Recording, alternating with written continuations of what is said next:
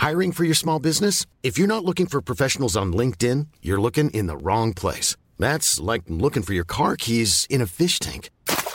LinkedIn helps you hire professionals you can't find anywhere else, even those who aren't actively searching for a new job but might be open to the perfect role. In a given month, over 70% of LinkedIn users don't even visit other leading job sites. So start looking in the right place. With LinkedIn, you can hire professionals like a professional. Post your free job on linkedin.com slash spoken today.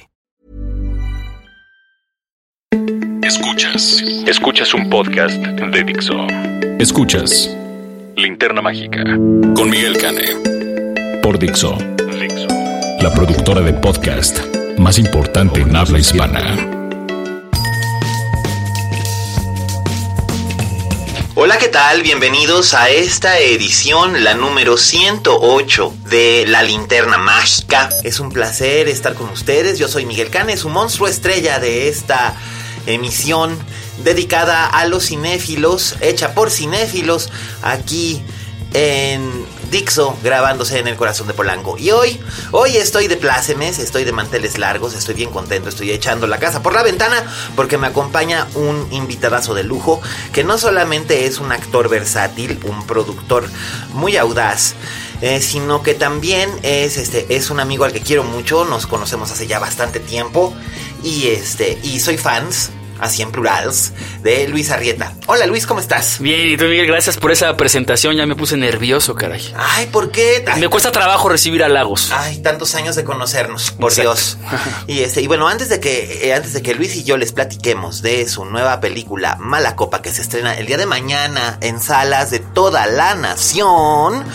Vamos a escuchar al crítico más fufurufo yuyuyuy de los 125 municipios que componen el estado de Jalisco, el uno y el único Raulito Fuentes, que nos va a obsequiar con una durísima y directísima crítica sobre la película Predator, que se estrena también el día de mañana y como yo no voy a ver cosas que me espantan, mandé a Raulito a que lo hiciera, así que adelante Raúl. Oye Fuentes. Hola, ¿qué tal? Esto es Oye Fuentes, el espacio que Miguel Cane me brinda en la linterna mágica. Yo soy Raúl Fuentes y a mí me encuentras en Twitter como arroba Oye Fuentes. Oigan, qué gusto platicarles el día de hoy de una cinta que está ya en cartelera. Este fin de semana se estrena la película El Depredador y digo gusto porque pues yo sí tenía muchísimas ganas de verla. Es de las películas que sí eh, tenía en mi lista como de las que quería ver este 2018, en parte porque pues es escrita y dirigida por Shane Black, que es un escritor que yo admiro mucho, pues él es el, el guionista de la primera Arma Mortal, los personajes de, que interpretaron Mel Gibson y, Danny Glover en 1987 en la película original, pues son creación de él, eh, ha escrito otros guiones como El último Boy Scout, eh, ha dirigido algunas películas que a mí la verdad me han gustado muchísimo, bueno, empezando por por Iron Man 3, que hay una polémica de que si es una buena o no es una buena película. A mí la verdad me gusta mucho. Eh, Kiss Kiss Bang Bang la dirigió en el 2005, también con Robert Downey Jr. y con, y con Val Kilmer. Y su última película había sido esta de dos tipos rudos o dos tipos ¿cómo se llama? Este, pues esta, una película muy padre con, con Ryan Gosling y con, y con Russell Crowe, en la que interpreta cada quien eh, a un detective, bueno, uno es un detective, el otro es como un cazador de recompensas raro.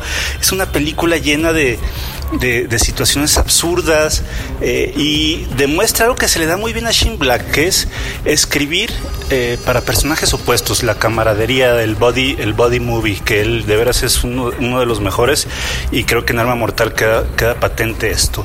Y precisamente algo de eso, algo de su estilo, es lo que podemos ver en El Depredador. El Depredador, hay que decirlo, es la cuarta película de esta, de esta franquicia de 20th Century Fox, de este extraterrestre, o podría ser también la sexta si contamos estas dos películas de Alien contra Depredador que pues no forman parte de un cierto canon, pero que seguramente los fans que son muy muy muy fans de los dos personajes pues sí la meterían dentro de la lista. Más hay que decir que pues sí, eh, de las tres películas anteriores, la primera es de 1987 y que fue protagonizada evidentemente, obviamente por Arnold Schwarzenegger, que es un gran clásico, eh, de John McTiernan. La segunda película es de 1990 y es protagonizada por Danny Glover, eh, aunque la, la, acción sucede más bien en 1997 en Los Ángeles. Y luego la tercera es del 2010 que fue producida por Robert Rodríguez. Él se encargó de, pues, de hacer de que todo, de que todo funcionara, aunque él no, no terminó dirigiéndola, y que fue protagonizada por Adrian Brody y por Topper Grace, y entre otros más, por ahí está también Machete, alias Danny Trejo. Eh, entonces, a esta película del 2010 pues no le fue muy bien, aunque sí había despertado de alguna manera eh, pues las ganas de ver nuevamente este, a este alien en pantalla grande. Y finalmente Shane Black pues fue el que levantó la mano para hacer el proyecto, porque además hay una cosa padre ahí, ¿no? Porque Shane Black pues fue uno de los actores de la película original. Él hace el papel de Hawkins, que es el uno de los, de los militares, es el que hacía más chistes y, y es padre saber, ¿no? Que, que 30 años después puedas regresar como a ese universo y ahora pues de lo que escribas y dirijas tú. Entonces, esta nueva película llamada El Depredador, eh, pues nos cuenta también la historia de, de, un militar que este, pues ve cómo este alienígena empieza a matar a todo, a todo su equipo y tiene que eh, hacerse de un nuevo equipo para pues poder acabar con este, con este monstruo del espacio. Eh, fíjense que esta película ha recibido pésimas críticas. He visto varios de los críticos a los que sigo, uh, varios también en, en, YouTube que tienen su, su canal y algunos que he leído salieron muy decepcionados de esta película. No sé si esperaban eh, algo muy como a la par de la, de la, primera cinta de 1987. Y yo iba con las expectativas bajas, iba también a, incluso un poco frustrado porque, porque como les comento, pues sí, sí tenía muchas ganas de verla. Y tengo que decirles que al salir del cine salí satisfecho, satisfecho a secas, digamos, porque pues sí, sí creo que es una película muy mala en el sentido de que el, el guion más bien lo que hizo Shane Black fue eh, como pues darle rienda suelta a la imaginación de su niño interior de ocho años. A mí me parece que muchas de las situaciones que vemos, mucha de la violencia gráfica que tiene la película, muchas de las secuencias de acción son verdaderamente estridentes, estrepitosas, accidentadas, de repente eh, con una edición que deja un poco que desear porque no queda claro eh, más bien quién le estaba pegando a quién. Eh, me parece que la premisa es absurda, de repente es muy complicada, o sea, si la cosa es nomás matar al monstruo, pues vayan a matar al monstruo y ya, pero hay de repente ahí varios subtramas que alentan un poco la película, no demasiado, pero la alentan un poco. Hay que decir que también pues la película dura menos de dos horas, dura 107 minutos. Eh, pero es eso, es este, es la historia creada por un niño de 8 años, y lo digo en el mejor sentido. Eh, porque vemos, por ejemplo, cómo el depredador empieza a matar a sus víctimas de la manera en la que uno mata a sus, a, a, sus muñecos, a sus figuras de acción cuando está jugando, ¿no? Yo me imagino, por ejemplo, que todos podemos tener nuestras figuras de acción a lo mejor de, de, de Star Wars, ¿no?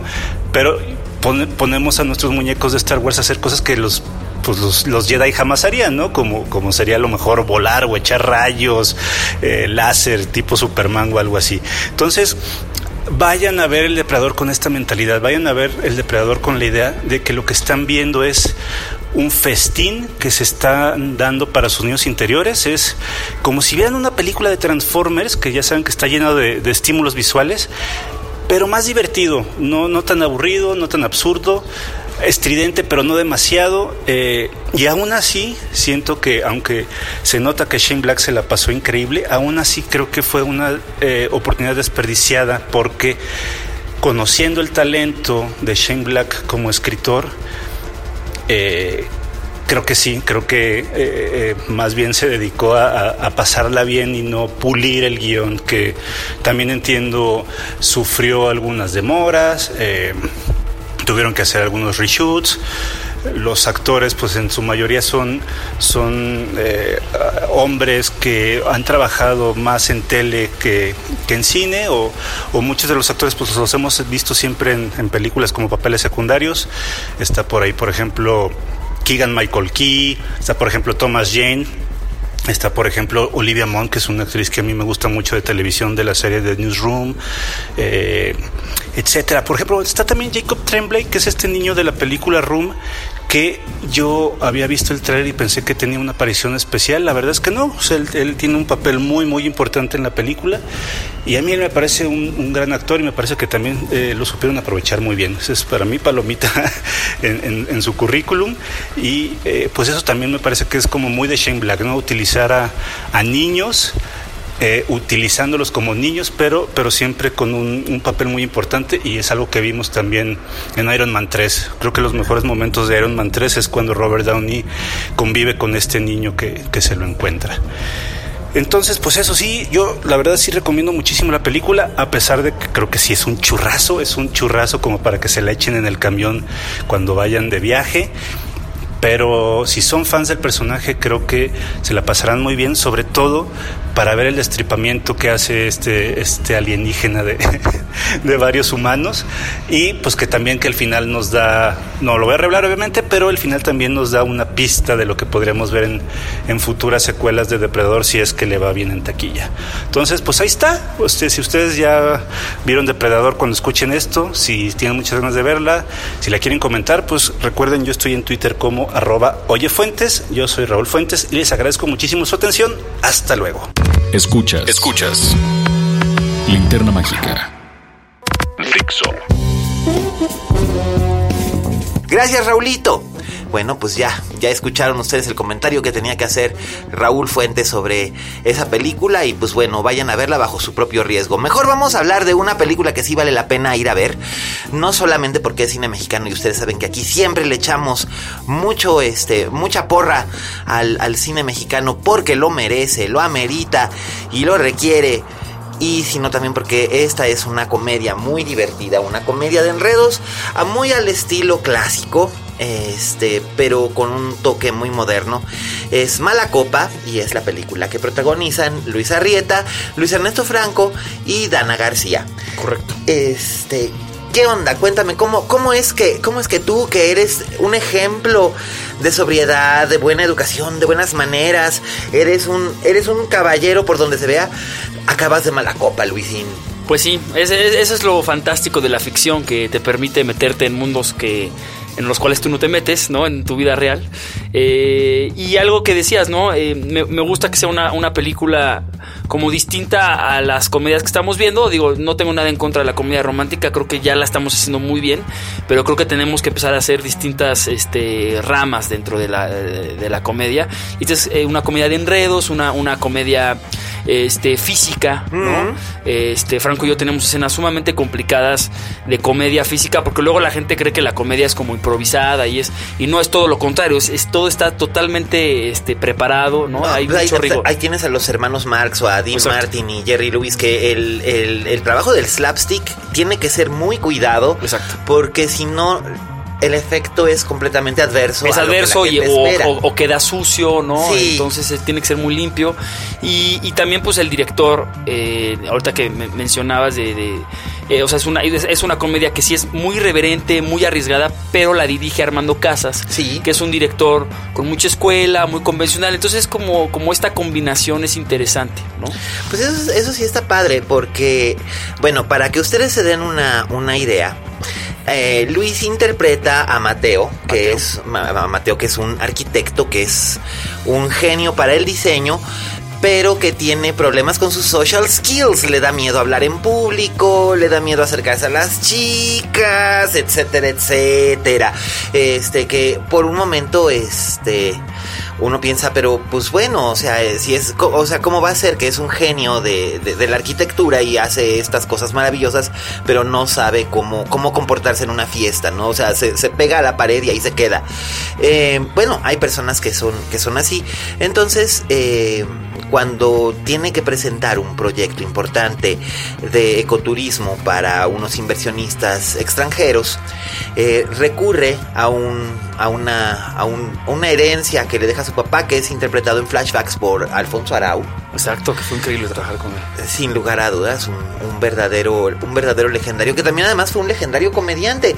A la gente se le olvida un poco, o sea, que se queda con la idea de Alfonso Arau, el, el director que se va que se va a Hollywood y hace estas cosas maravillosamente bien hechas, pero este pero Arau antes de todo eso fue comediante y fue Sí. bailarín con Sergio Corona, tenían un Sí, es un gran bailarín y gran actor. un sí. gran actor, sí, tenían un, un- un dúo de comedia buenísimo. Buenísimo. Entonces, este, entonces, pues él, él le da una herencia, que esta herencia le va a resultar en la aparición en su vida de otro, de otro personaje, que es el personaje que, que- que interpreta el güero Franco. Que él es el malacopa realmente. En realidad él es el malacopa y este y esto da unas, una especie de, de suerte de, de, de. Podría ser algo así como Dr. Jekyll y su carnal Hyde Exacto. una, una, una- una cosa así, pero, pero este, pero la cosa está, la cosa está muy simpática. Y, y sobre todo porque, como tú decías, últimamente el cine eh, de comedia en México siempre ha sido como un, un, un fundamental, ¿no? Desde la época de oro están este, las películas de Cantinflas, de Tintán, de Manolini Shilinsky. em, este, posteriormente vienen eh, las películas este, cómicas con los, con los que estaban de moda, los cantantes que estaban de moda, César Costa, Angélica María, Cinco de chocolate y uno de fresa, todo esto, ¿no? Y después, bueno, ya en los 70s y 80s, pues las películas de ficheras que básicamente en cierta forma eran comedias. Y este... Y bueno, luego viene ya en el nuevo cine mexicano, hay comedias, es solo con tu pareja, la primera película de Alfonso Cuarón, Es una comedia. Es una comedia de enredos y es una comedia romántica, las dos cosas. Y este, y muy, muy, este, muy acertada, muy, muy, muy filosita. Y últimamente sí se había hecho mucha comedia romántica, muy al estilo, este, pues... eh, Hollywood. Hollywood, sí. Pero esta película en, en cierto sentido es distinto porque no está siguiendo el patrón de esas, este, de esas comedias. Ni siquiera está siguiendo un patrón de Hollywood. Y si acaso fuera un patrón de Hollywood, yo diría que entonces es más bien como un patrón de Hollywood como, como de un Hollywood más clásico, ¿no? Sí, y es una de las cosas por las cuales yo quise entrarle, ¿no? O sea, a mí me gusta que siempre haya un riesgo en los proyectos que escojo, ¿no? O sea, Me consta. no, no me gusta la comodidad y entonces aquí yo venía a hacer personajes también muy como irreverentes, personajes con muchísima energía y este era un personaje que era totalmente introvertido, donde la comedia estaba en su relación con los demás personajes que son mucho más, eh, o sea, porque también está Héctor Kotsifakis que hace algo muy divertido, está Tamara Mazarraza, este, o sea, hay una gran, una gran cantidad de actores que, que son personajes como que están en un tono un poco más arriba que yo. Y entonces a mí esa contención, ir construyendo un personaje que va creciendo poco a poquito, poco a poquito, me gusta mucho, ¿no? Es, es como algo muy minucioso, me, me gusta ser como un cirujano en ese sentido. Entonces, este, por eso también quise hacer esta película, ¿no? No, no tengo nada en contra de las comedias románticas, de hecho voy a hacer una el siguiente año. Y acabas de hacer una con este, Ya acabo de hacer una, o sea, con Eric Elías y Exacto, o sea, este, me, me gustan mucho, pero también como actor, pues me gusta estar haciendo géneros distintos, ¿no? Y cosas distintas. Me consta, me consta, porque además si ustedes viven en México, sabrán que Luis es un actor sumamente versátil, tanto en televisión, en televisión. Él durante tres temporadas ha sido el entrañable Chava. Sí, de paramédicos. De paramédicos, el entrañable, el entrañable Chavita que lo hemos visto crecer, lo hemos visto tener broncas fuertes, lo hemos visto ser heroico, lo hemos visto a las puertas de la muerte. La verdad es que Chavita es un personaje realmente bien entrañable. Sí, ahí, ahí también porque me lo escribieron increíble, ¿no? O sea, No, ahí- está, está está, está, está- está padrísimo, Sí. está, está increíble en la, en la teleserie Paramédicos, que por cierto este, está en Netflix. No. ¿Ya no? Ah, Ahorita no está en ningún lado. Ajá. Este, justo están lo que hizo Canal 11 junto con Lemones de tenerla ahorita y ahorita ya van a vender las tres porque en Netflix estaba, estaba la 1 y la 2. Ajá. Entonces ya, ya no renegociaron contrato y van a buscar pues a lo mejor otra vez Netflix o Amazon o Blim o no sé, o sea, algún al- alguna algún este o- de on demand donde pueda estar eh, puedan Ah, estar las tres sería genial para que Sí. también nuestros amigos que están fuera de la fuera de la ciudad donde La- no la- llega el canal 11 o, fue- o, sí. o fuera de México Sí, incluso la puedan ver. la puedan este la puedan ver. Por otro lado, también este es un espléndido actor de teatro, ha estado en puestas en escena como Wick, dirigida por el célebre Diego del Río. Dieguito, sí.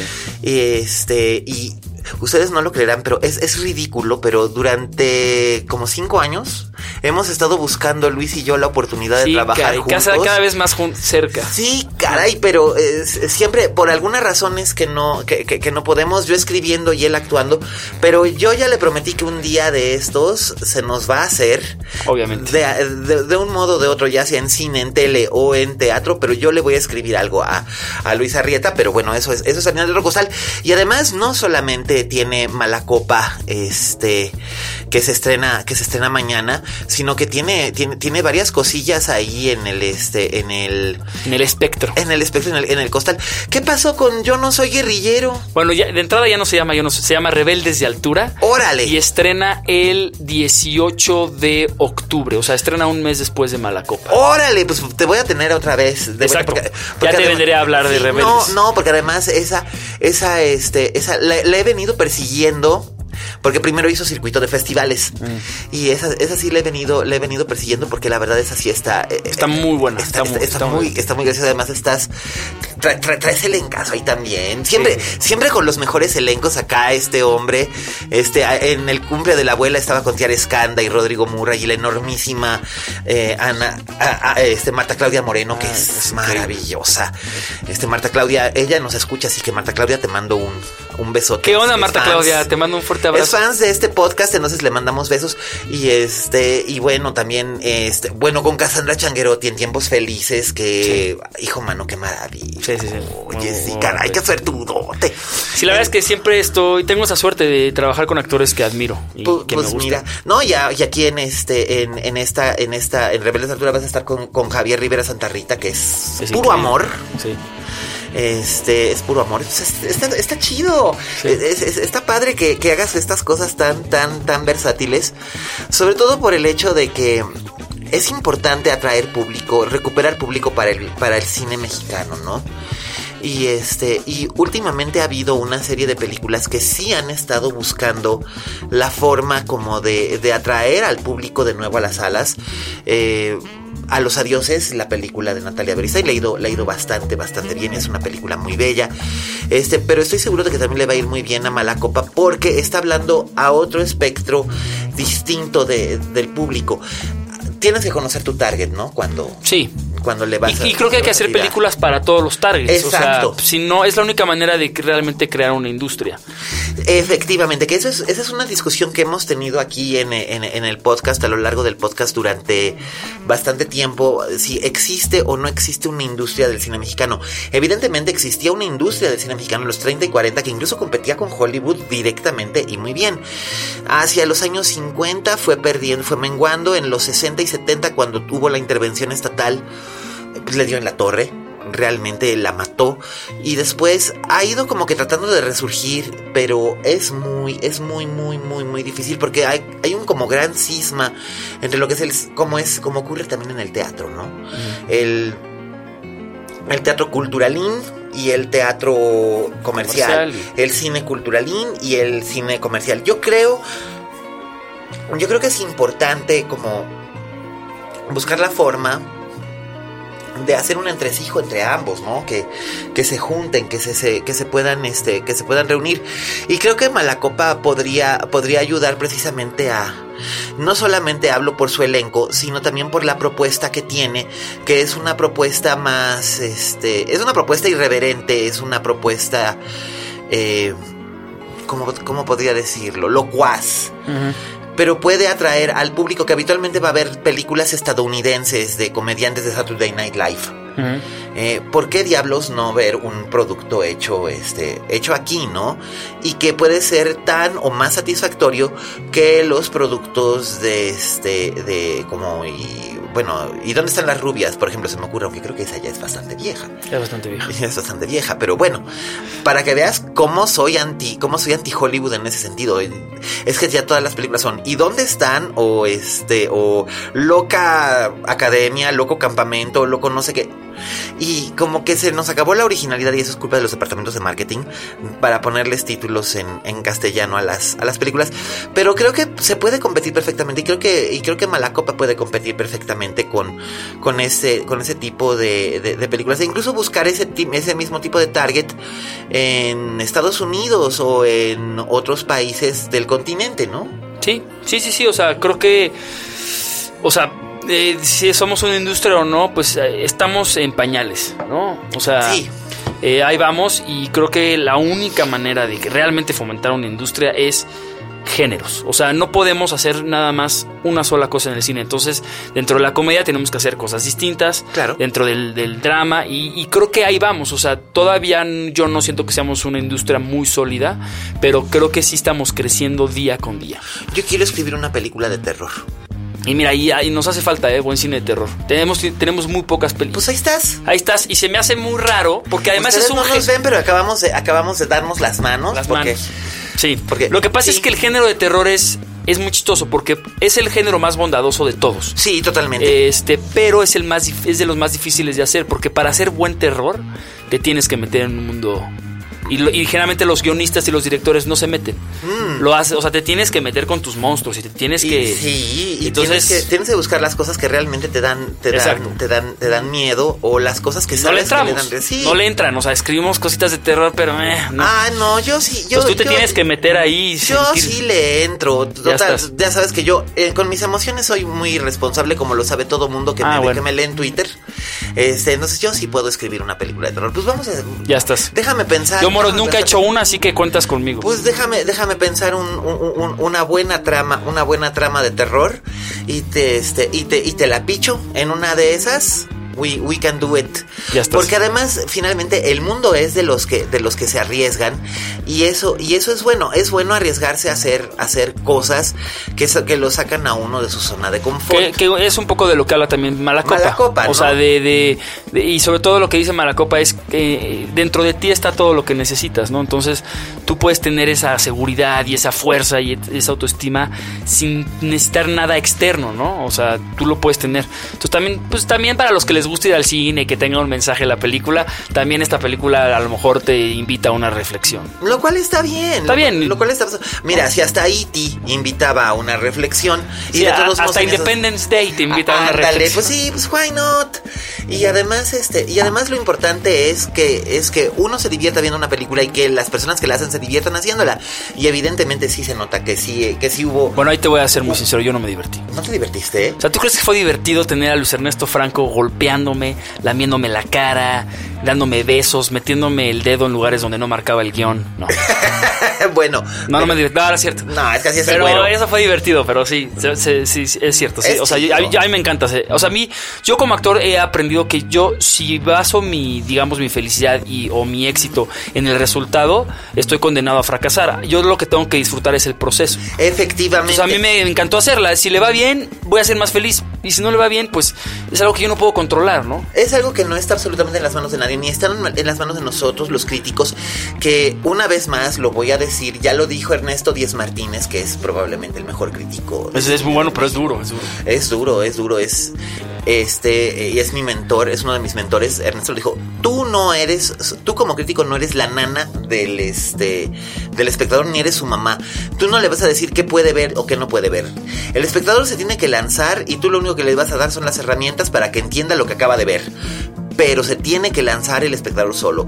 Y en efecto, yo lo único que puedo hacer es exhortarlos a que se lancen a ver Malacopa, porque van a pasar un buen rato. La película no es en absoluto aburrida, no es tediosa, no es este, no es excesivamente procaz. Es decir, la van a, la van a pasar chido. Y ustedes sabrán qué es lo que se llevan de, De la película. de la película. Que eso yo creo que también es lo más importante, ¿no? Que el espectador sepa qué es lo que se lleva del- de, de la película en este, en cuestión que acaba de ver. Porque muchas veces las personas van al cine y dicen, este, es que no entendí la película, pero lo importante es que la, la, la conversen y todo. Aquí no creo que sea el caso, creo que la película es bastante entendible. Sí, aquí es, es, es una película muy ligera y muy divertida, como tú dijiste, ¿no? Y entonces eso es lo importante, porque también el, el cine no solo es arte, también es entretenimiento. Y finalmente, el arte, en cierta forma, existe no solamente para emocionar, sino también para entretener. Eh, antes de que existieran el radio, la televisión o el cine, eh, teníamos el teatro y teníamos la literatura y existían las novelas de picaresca que es como Gargantúa y Pantagruel o ya en la literatura mexicana este el Periquillo Sarmiento o este eh, Incluso Don Quijote tiene elementos de picaresca. Y a lo que voy es esto, esta es una película con elementos de picaresca, que está hecha para entretener. Y la picaresca no tiene absolutamente nada de malo, finalmente es uno de los grandes géneros clásicos. Entonces, pues mira, mira por dónde viene uno a encontrarse este... Eh, los ecos que, que, corresponden a esto y es padrísimo ver a alguien como, como Luis que además Luis tiene, tiene el carisma que le permite conectar con, con, con, el, con el público cuando esto creo que se aprecia mucho más en este en su trabajo en teatro o en su trabajo en tele en su trabajo en cine es, es ligeramente distinto porque muchas veces le toca ser el ojo del espectador. Entonces eh, ahí la conexión es diferente. Pero cuando lo vemos en teatro o lo vemos en tele es una conexión emotiva muy especial que este que ayuda a que nosotros nos interesemos por lo que le va a pasar a su personaje o lo que le está sucediendo o cómo su personaje afecta a la trama.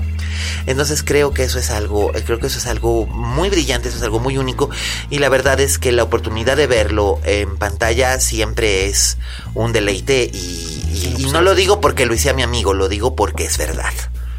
No, pues muchas gracias y pues sí, ojalá vayan mañana al cine, Malacopa, en, en todo México va a ser el estreno y pues ahí los esperamos. Oye, sí, y eso, y eso, es, eso es otra cosa buenísima y hay que recordárselos. Eh, si ustedes quieren que haya más estrenos en, de cine mexicano, en horarios más, más diversos y decentes, porque luego hay gente que me dice, ay, es que más la ponen a las 10 de la mañana y a las 11 de la noche. Nuestros amigos los exhibidores necesitan y bueno, estamos en manos de ellos, ¿qué le vamos a hacer? Necesitan que haya una respuesta y una exigencia por parte de ustedes, el público. Eh, el producto se hace, el producto se hace, pero es necesario, es necesario tener este un una respuesta del público. Entonces vayan, vayan a ver, vayan a ver cine mexicano, vayan a ver eh, todo el cine mexicano que se, este, que se está exhibiendo, vayan a ver Tiempo Compartido, vayan a ver Cuernavaca, vayan a ver eh, Los Adioses, obviamente, vayan a ver Malacopa. Eh, porque el cine mexicano, yo sé que por ejemplo cuando Roma tenga su, su corrida comercial en noviembre, pues sí, ahí sí va a haber atasque de salas. Pero el cine mexicano no es únicamente Alfonso Cuarón o Guillermo del Toro o este, el señor Iñárritu o Inarritu, como se dice ahora, sino que este son todos los cineastas que trabajan, que están picando piedra, que están dejándolo todo en los estudios para, para poder, y los que vienen detrás, los chavos que están estudiando, que están empujando. Entonces es importante que para que haya más exhibición, un circuito de exhibición, haya una industria, como decía Luis, y haya mejores horarios y mejores exhibiciones, es bien importante. No, no podemos confiarnos y esperar que el gobierno haga algo y de que se apruebe una ley donde sea obligatorio, bla, bla, bla, bla, bla, bla. Digo, ojalá sea una de, fue una de las promesas de campaña de López Obrador. Vamos a ver si, si de veras la puede cumplir. Porque pues hay un montón de promesas que se hacen que luego no se van a poder cumplir. Ne, gasolinazo. Este, pero a lo que voy es, este, es importante que ustedes vayan, que ustedes se metan en este, en las salas, que ustedes digan, oiga, yo vivo aquí en Tepic, ¿cuándo llega tal película? Yo vivo en Sayula, ¿cuándo llega tal película? Yo vivo en Tijuana exijan, sean exigentes. Para eso tienen redes sociales nuestros exhibidores, nuestro dueto de exhibidores. Háblenles. Sí, y algo que a lo mejor nada más le diría al público para que lo sepa, ¿no? Es que las películas se estrenan los viernes, digo, hay, hay películas que se hacen en preestreno, que estrenan en jueves. Entonces se estrenan un viernes y los cines programan los lunes. Entonces, dependiendo de cómo a la película le va, viernes, sábado y domingo, el lunes se sientan y dicen, ok, a esta película le fue tal, tal, tal, ok, esta hay que, hay que quitarla, esta la vamos a poner en una sala compartida. Entonces, por eso se dice esta cosa de, es que el primer fin de semana es muy importante. Porque entonces si la gente va el primer fin de semana semana a ver una película que le interesa ver, eso quiere decir que hace buenos números y entonces va a seguir manteniendo sus, buenas, sus buenos horarios. Eh, si no, la gente no la va a ver, entonces la van castigando en horarios y en salas. Entonces, nada más para que sepan. Es eso, ¿no? O sea, así como que, como, como, como quien dice, órale, el primer fin de semana es importante, así es que sean solidarios con Malacopa. Pero bueno, ¿puedo decir yo algo? Sí, dígalo. Porque hay, hay más, igual a odiar por lo que voy a decir. Ay, mira, o sea, no yo podría. no quiero que vayan a ver Malacopa nada más porque les estoy diciendo que la vayan a ver. Yo, yo, porque Bueno, tú- tú- tú, tú- sí puedes decirlo. Tú, tú, tú, Yo lo que a mí me gustaría es que pues busquen el trailer o vean el, o sea, vean el post o algo así. Y si les interesa, yo creo que es una película que les va a divertir. Ahí está. No, pero y está no. en YouTube. Yo te tuve, yo te ¿Cómo tuve. está? ¿Está en YouTube la película? No, completa? el tráiler. Ay, no, qué susto. No. No, pero es que aquí igual y Miguel me va a regañar, pero yo sí trato de no fomentar el que la gente vaya a ver el cine mexicano solamente porque es mexicano. No, O sea, me parece bien y me parece una posición muy justa. Creo que tienen que ir a verlo si les interesa y creo que Malacopa a mucha gente se le va a hacer divertir. Ahí está, ahí está. Lo dijo mejor que yo. Ahorita porque me va el a señor. regañar. No, no te voy a regañar. El señor es mucho, el señor es mucho más prudente que acá su servidor. Exacto. Pero este, pero aquí, aquí la- el de la voz los exhorta, porque además también de todos modos eh, siguen, siguen sus corridas comerciales y se están abriendo en otras plazas de provincia. Algunas películas que ya abrieron aquí en la Ciudad de México que incluso ya no están, pero Ana, Ana y Bruno está abriéndose en provincia Sí. y que de veras vale mucho la pena que, que la vean, lleven a sus enanos y aunque no tengan enanos vayan porque está bien chida. Este tiempo compartido que aquí entre nos digo, sé que Roma es así como que wow y sí es wow, pero creo que la película de Sebastián Hoffman es la mejor película que se hizo así de, de factura mexicana del año pasado, pero que se estrena este. Y la verdad es que está está muy está muy chida y bueno, por supuesto ya hemos hablado aquí de los adioses y, y hay un montón de cosas que, que, que, que no solamente este Ya, veremos, también fue buena peli. Ay, a mí me gustó, sí. se hizo bien bonita. Sí. Me gustó Sí, mucho, a mí sí me gustó mucho. Sí, Me no, la verdad, mucho. la verdad es que sí está padre y este Mauricio tiene un carisma increíble. Mauricio tiene la tiene la sorprendente capacidad de que él puede abrir que es es un poco en Estados Unidos es como como algo más habitual la, la gente que puede abrir una una, una taquilla, ¿no? Eh, y, y en este caso con Mauricio Ockman él tiene mucha suerte. La película podrá ser buena, mala o regular, pero él siempre está bien en las películas en las que está. Él, él sí tiene esa habilidad. ¿Y qué es lo que viene en el futuro para vos, mi querido Luisito? Digo, aparte de... Pues es Rebeldes de Altura, Ajá. Eh, una obra que no te puedo decir todavía cuál. Ajá. Este. Ya, ya ni me digas. Ya. Pero bueno, es que esa, como tuvo un mes, un mes de diferencia, ese mes de diferencia hizo toda la diferencia. Y luego, este, voy a estrenar La Malinche. Ándale. Hago a Jerónimo de Aguilar, hago un- todo lo hice en maya y en náhuatl y en español de, pues, de 1500. Ajá. Ha sido la cosa más difícil actoralmente que he hecho en mi vida. Me lo puedo imaginar. Y son cinco capítulos para el canal 11, sale creo que en enero. Muy bien, estaremos... estaremos También ya vendré contigo para cuando sepa. Ay, obviamente, presidente, tú sabes que esta es tu casa. Y este, y pues bueno, ya vendrás para, para que hablemos de, de, de- de Rebeldes de Altura. Y pues, este, tú no puedes decir en qué obra estás, pero yo sí puedo decir en qué obra estoy. Tú sí. Eh, Yo sí puedo. Lo que pasa es que todavía no firmo, esto- estamos en el proceso de quieren que todos comuniquemos al mismo tiempo. yo comprendo. Entonces todavía no puedo. I understand. Tú No, estrenas un mes y medio antes que yo. sí, no, yo sé, no, yo estreno pues ya el, Ya, el lunes. El lunes. Estreno ah, no, dos meses antes. Yo estreno hasta noviembre. No, no, yo estreno ya, ahora sí, el lunes. Este, ya el lunes ya estrena Dogville en el Teatro Helénico, Avenida Revolución 1500. Este, el lunes a las 8 de la noche ya, ya hay boletos. De hecho, este, hoy todavía hasta el, hasta el, el domingo 23, si ustedes entran a la página del, del, del Centro Cultural Helénico y van a, a venta de boletos, eh, está una preventa con el 30% de descuento.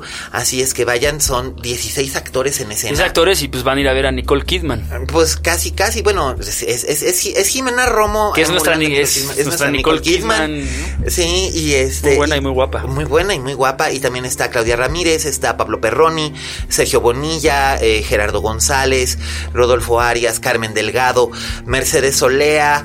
Christopher Aguilas 8, Francisco de la Reguera y eh, Judith Inda y varios actores más que conforman. Es un peligro que empieces a nombrarlos porque es muy probable que se te olvide alguien. Se te olvide alguien, es como en los Oscars. Tienes que traer tu papelito y mejor. Sí, sí, pero es que son tantos que dices, madre del Señor. Y lo cual me recuerda que este también tengo que invitarlos, o más bien quiero invitarlos, a que ustedes este, escuchen los este todos los podcasts que componen la, la, parrilla de nuestro, de, nuestro magnífico eh, Hogar Dixo. Eh, los lunes está fuera de la caja, eh, comentario político con Macario Chetino, que es enorme, literalmente enorme. Lo pueden seguir en redes como arroba Macario MX.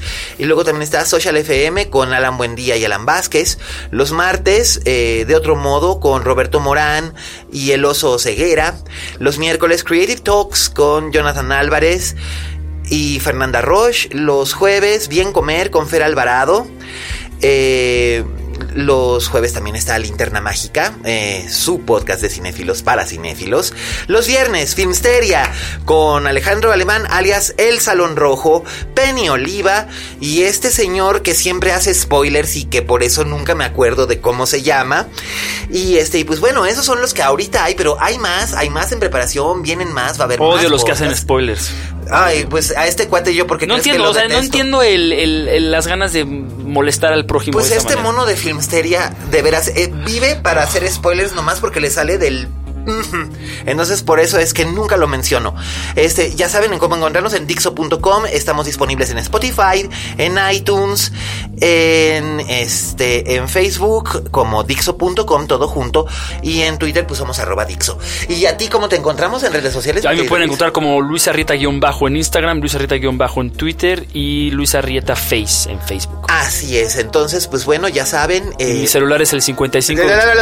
No, no, que luego me regaña tu mujer. Luego me, jala las orejas. Este, también eh, pues, los avisos parroquiales de costumbre. Gracias a este a Sara Marcos que nos escucha en España, a Liliana, David, Paulina y Luciano que nos están escuchando también, la familia, este Miri, eh, Norma, em, ya Enrique ya en Jalisco, mi querido Pipe que siempre nos escucha aunque ande de viaje, se lleva su se lleva su podcast consigo. Gracias Pipe, también Pablito Otero, Corazón Teatral este... David, David Naiman en Cancún. A todos los que nos. qué buena memoria tienes. Hijo, pues es que son, es que son los cuates que realmente han estado con nosotros desde el principio. Y pues los queremos y gracias por escucharnos. Y pues nada, estamos, este, eh, Emi y Trento, gracias siempre por este, por escucharnos también. Y saben que no me, no me olvido de ellos, igual que a mis tocayos, Miguel Zarate y Miguel Ochoa que Miguel Ochoa se llevó su podcast para pasear, a hacer su tour por los campos de concentración de Polonia, que digo, yo he visto gente que hace turismo raro, pero este se lleva las palmas. Eh, bueno, pues esta ha sido una producción de Dixo, con Vero en la, en, en, los controles. Eh, un saludo, Vero. Un, saludo a Vero en los controles, también eh, Fede en la postproducción, que Fede es, es un cinéfilo maravilloso y le debemos mucho en este programa, también a Dani en, en, en la post en la producción eh, de Dixo, a Oscar Cor, gracias por los textos que, este, que acompañan en las presentaciones de este, de este podcast. Y bueno, este soy yo, Miguel Cane, arroba alias Cane. Siempre es un placer este, estar con ustedes. Ya nos vamos. Me voy, este, me voy ahorita con Luis Arrieta, pero los estaré viendo todos los lunes en el lobby del, del Teatro Helénico para este, para, para, para ver, este, para que vayan a ver Dogville de aquí al 10, de los lunes de aquí del 24 al 10 de del 24 de septiembre al 10 de diciembre. ¡Ay! Y este, y pues nada, ya saben que el cine siempre es maravilloso, la vida es demasiado corta para ver mal el cine. Y recuerden, como dijo la Betty Davis, en este negocio si no tienes fama de monstruo, no eres una estrella. Hasta la próxima. Hasta la próxima.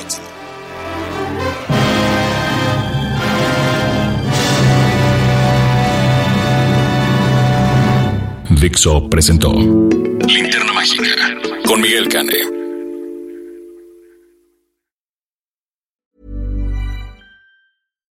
If you're looking for plump lips that last, you need to know about Juvederm lip fillers. With Juvederm Volbella XC and Juvederm Ultra XC, your lip look, whether it's subtle or bold, can last up to one full year with optimal treatment and no additional maintenance. Find a licensed specialist and see if it's right for you at juvederm.com today. That's J U V E D E R M.com. Add fullness to lips in adults over 21 with Juvederm Volbella XC or Juvederm Ultra XC. Do not use if you have severe allergies or a history of severe allergic reactions, or if you're allergic to lidocaine or the proteins used in Juvederm. Tell your doctor if you have a history of scarring or taking medicines that decrease the body's immune response or that can prolong bleeding. Common side effects include injection site redness, swelling, pain, tenderness, firmness, lumps, bumps, bruising, discoloration, or itching. As with all fillers, there's a rare risk of unintentional injection into a blood vessel, which can cause vision abnormalities, blindness, stroke, temporary scabs, or scarring. For full important safety information, visit juvederm.com.